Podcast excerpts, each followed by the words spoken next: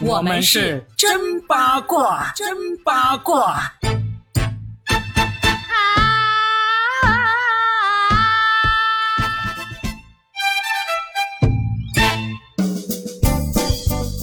欢迎来收听新的一期真八卦，我是算一卦搞笑大叔罗宾。大家好，我是 Oh my God，买它买它买它，但是我是很抠门，很穷，也不努力，买不起七十九块钱的眉笔的价钱。听价先这么一说，大家就知道我们要说一说这两天风口浪尖上的口红一哥李佳琦了。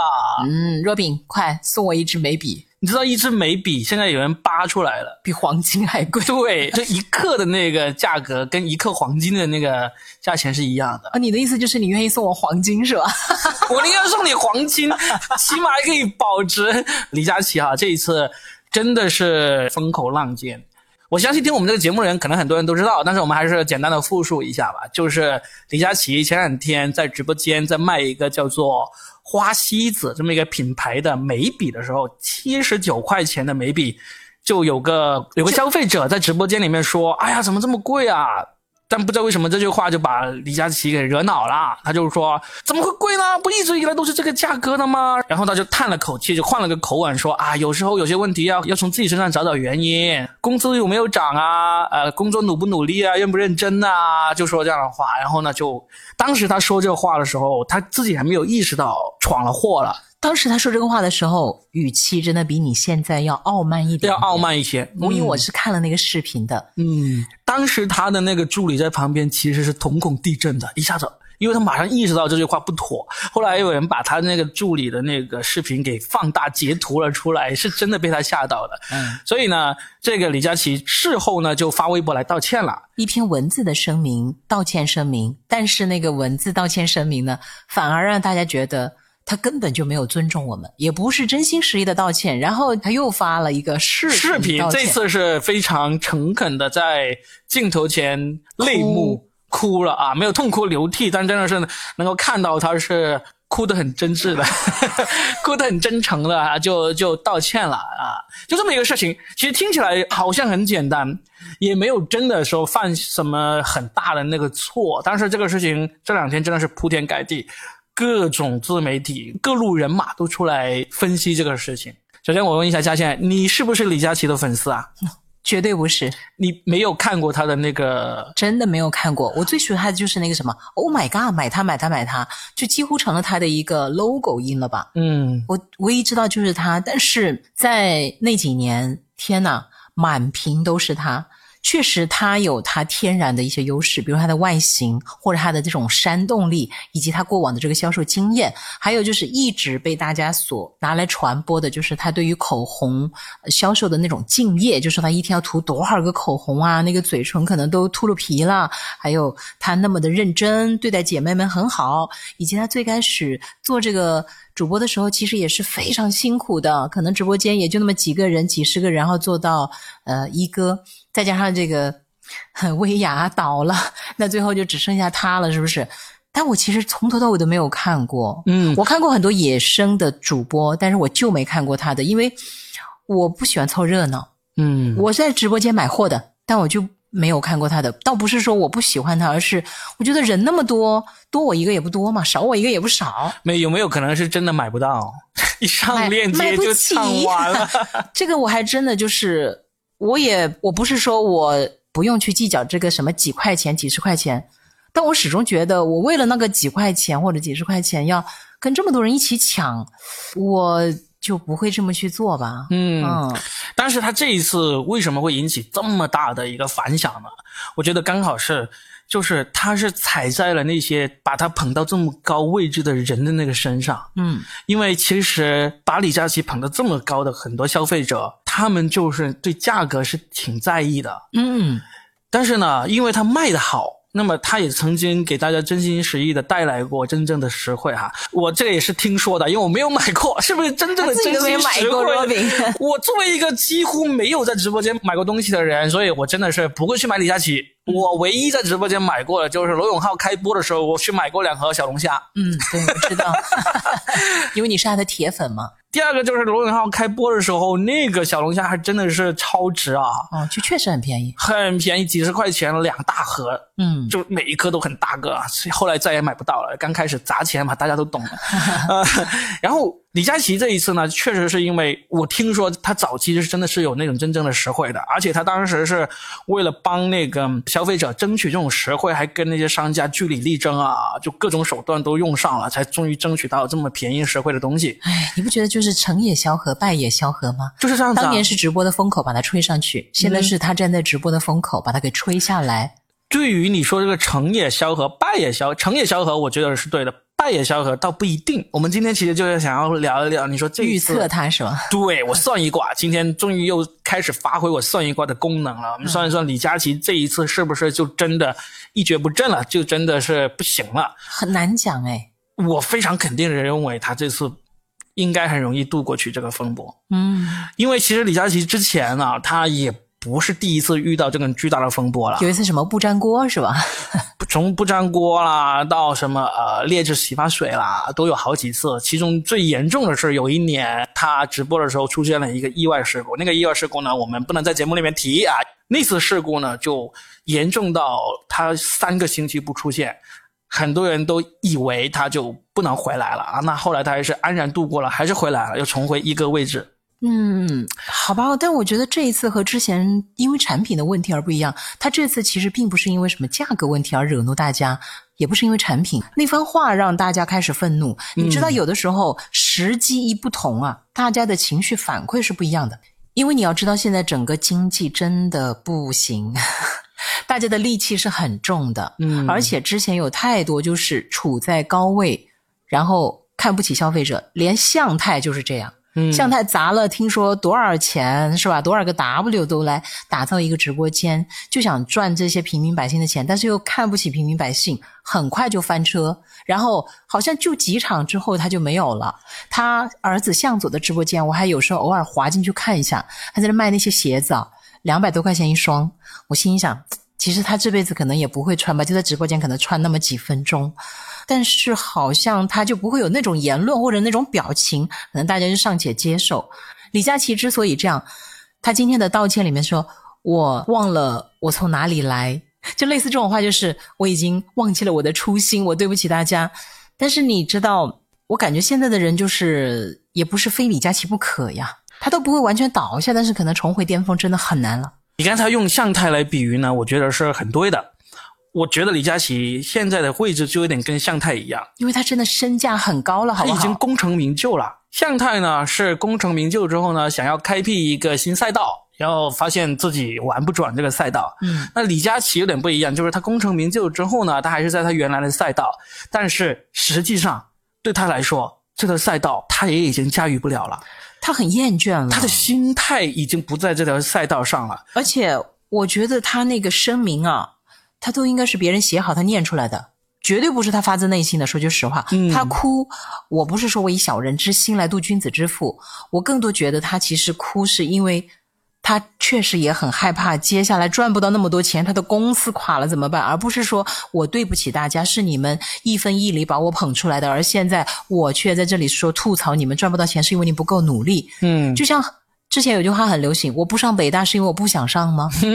我不想买贵的东西是因为我不想买吗？我赚不到钱是因为我不够努力吗？这句话真的很惹怒大家，就是因为太多人就是非常非常非常的努力，但却真的赚不到很多的钱，很辛苦的。对啊，对于直播人来说，我来你李佳琦直播间，难道是因为我不想去伊能静直播间吗？还有董洁直播间是吧？对，都老贵了。对，我觉得这些事件呢，其实对于李佳琦来说是一个很好的一个退出时机。我也觉得，因为他自己已经不喜欢这份工作了，就做幕后老板嘛。对呀，他做幕后老板，培养下一个李佳琦，是一个是一个非常好的一个契机。这一次，我想，当然他不能就是因为做错了，然后就顺势退出。我觉得他肯定需要一定的这个缓冲，缓冲，然后呢，慢慢慢慢的退出。退居幕后，反正因为你现在老实说，你不喜欢这个工作。假如你硬做下去，你出错的机会只会越来越多，越来越多。那你趁着这一次出错还不是弥天大祸的时候，慢慢退出，培养你公司的人上来，从生意上来说，这不失为一个好的选择。其实实话实说啊，有谁是真心喜欢卖货的？真心喜欢卖货的人，他真正原因是因为他的卖货能够为他带来财富。那李佳琦已经财富足够了，几辈子都花不完了，那你就应该去做一些自己真心喜欢的事情，对吧？但是他的资本，还有他的这个员工以及他的团队，他的经纪公司可能都还是会很不舍得这块大肥肉吧。你不舍得的话，你就培养新的人嘛。我觉得以李佳琦的能力，他培养一个新的人应该不是难，他就照着自己的模板去找一个。就一个不行，找两个，两个不行，找 N 个，对吧？因为如果你是真的贪恋这个万人瞩目的这个巅峰，但是你的万人瞩目是在直播间里面的，这个就跟那些明星去唱歌、去拍戏、去开演唱会那种万人拥戴是不太一样的。因为你要卖东西，但实际上卖东西并不是一个。虽然我没有怎么卖过东西啊，但我可以从人性的角度来分析，除非你卖的是你自己生产的东西，你自己家。去生产出来的东西，不然的话，你那种热情是会消退的。因为卖别人家的东西，就跟你去上班打工一样，只不过我跟上班打工不太一样的话，你上一天班就拿一天工钱，就是一个普通销售和高级销售的区别。对，但是我其实觉得到最后啊，现在都是什么主播主播，他们说宇宙的尽头都是带货。哎呀，我只要一刷当年的什么歌手明星，全都在那里。给大家介绍一下这个锅哈，多少钱？然后什么，包括其。哎，我刚刷到那个朱丹，嗯，我就不说别人哈，他也是主持人。其实他明明在主持方面也是，当年是有战绩的嘛，就没有在那个赛道上面，现在就成为一个专门卖货。卖货这条路到底可以走多久？然后当你想重新再回主持赛道，几乎是不太可能。从此以后，哎呀，我倒不是说我对卖货没有任何的歧视哈，但是我确实也觉得它跟我们在。商场里面看到那些销售其实没有多大区别，只不过是一个在直播间，在手机上，一个是在线下，在实体店。我也很好奇，大家为什么对于超市里你遇到一个销售向你来推销啊，看看这款面膜，看看这款那个粉底，大家其实是避之不及的。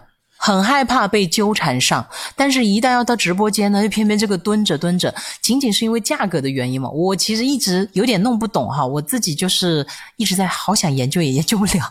但是我真的觉得，就是现在大家对于主播，其实主播卖的真是人品。对，但是你有没有发现？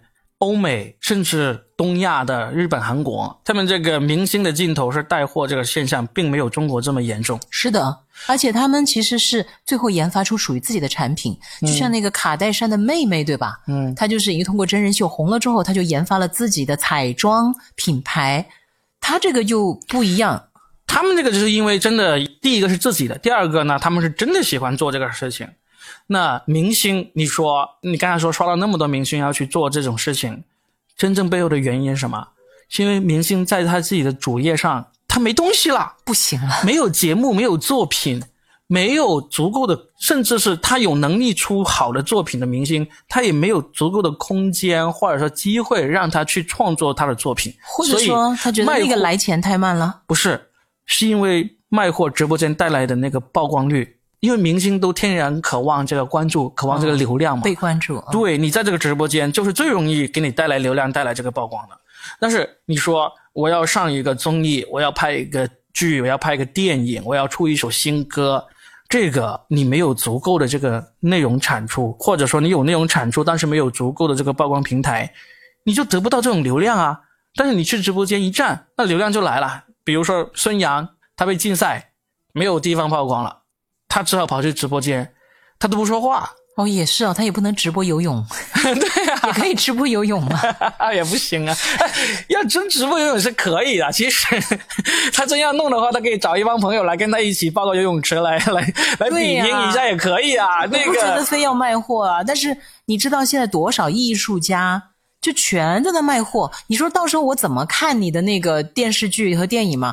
我一看到你，我就想起你在直播间九块九包邮哦，包邮哦！就是你说的这些艺术家，他们都已经没有机会、没有作品出现了，他们又留恋这个万人瞩目的这种过往，所以呢，就不得不这样做，对不对？那同样还是因为直播带货真的很容易赚钱吧？其实赚不到太多的啊，因为只有头部几个，对，只有头部几个才能赚得多。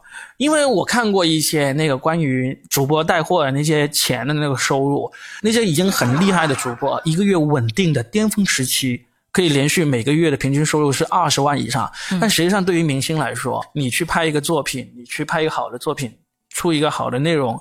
那个钱是绝对不止这个钱的，是这个钱的十倍甚至百倍以上。但是这也是明星里面的头部，而且现在这个明星这个赛道比这个主播这个赛道那个数量卷，对还要卷啊！所以哪有那么容易？那你又希望能够有曝光，也希望能够赚快钱，那主现在这个直播带货就是一个最好最快的一个渠道了。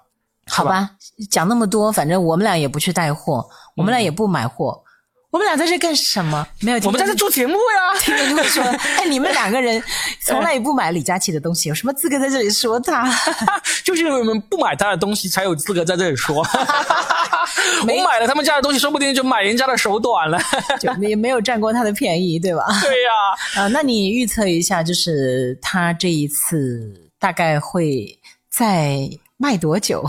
我预测哈，就是如果他是真聪明的话，那他可能就再卖个一两个月，他就会完全淡出了。嗯，那么他要是不够聪明的话，他就会再卖个半年一年，然后呢，把自己搞得很狼狈不堪。因为他现在呢，全世界都在盯着他，他只要稍微有一点点差错。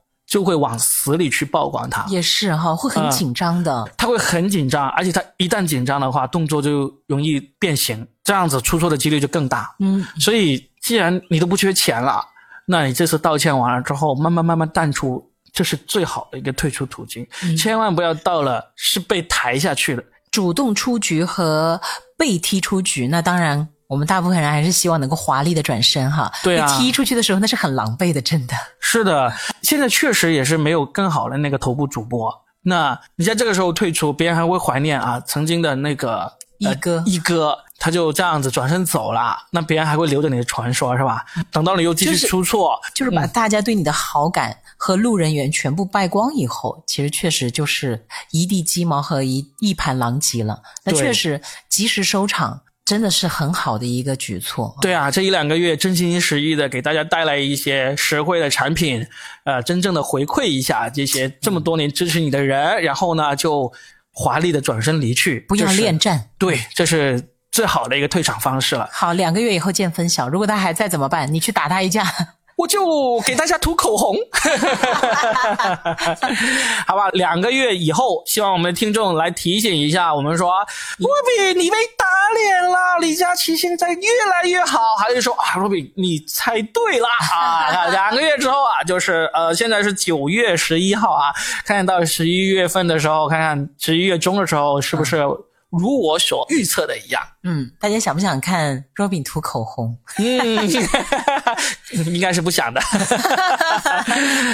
好了，那其实我觉得生活当中我们就理性消费吧，不管是大主播还是素人小主播，只要他卖的东西是实惠的，只要他的态度是诚恳的，其实都可以支持一下。但同时呢，我个人觉得也应该支持一下我们身边的那些小摊小贩，他们真的也很不容易。等到如果附近的店全消失了。其实你也少了很多逛街的乐趣，对不对？就应该要雨露均沾嘛。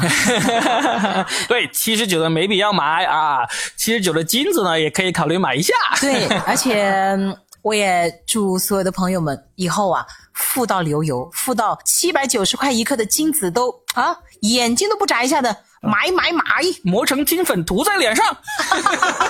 可以可以可以，好了，拜拜。好，拜拜。Thank you.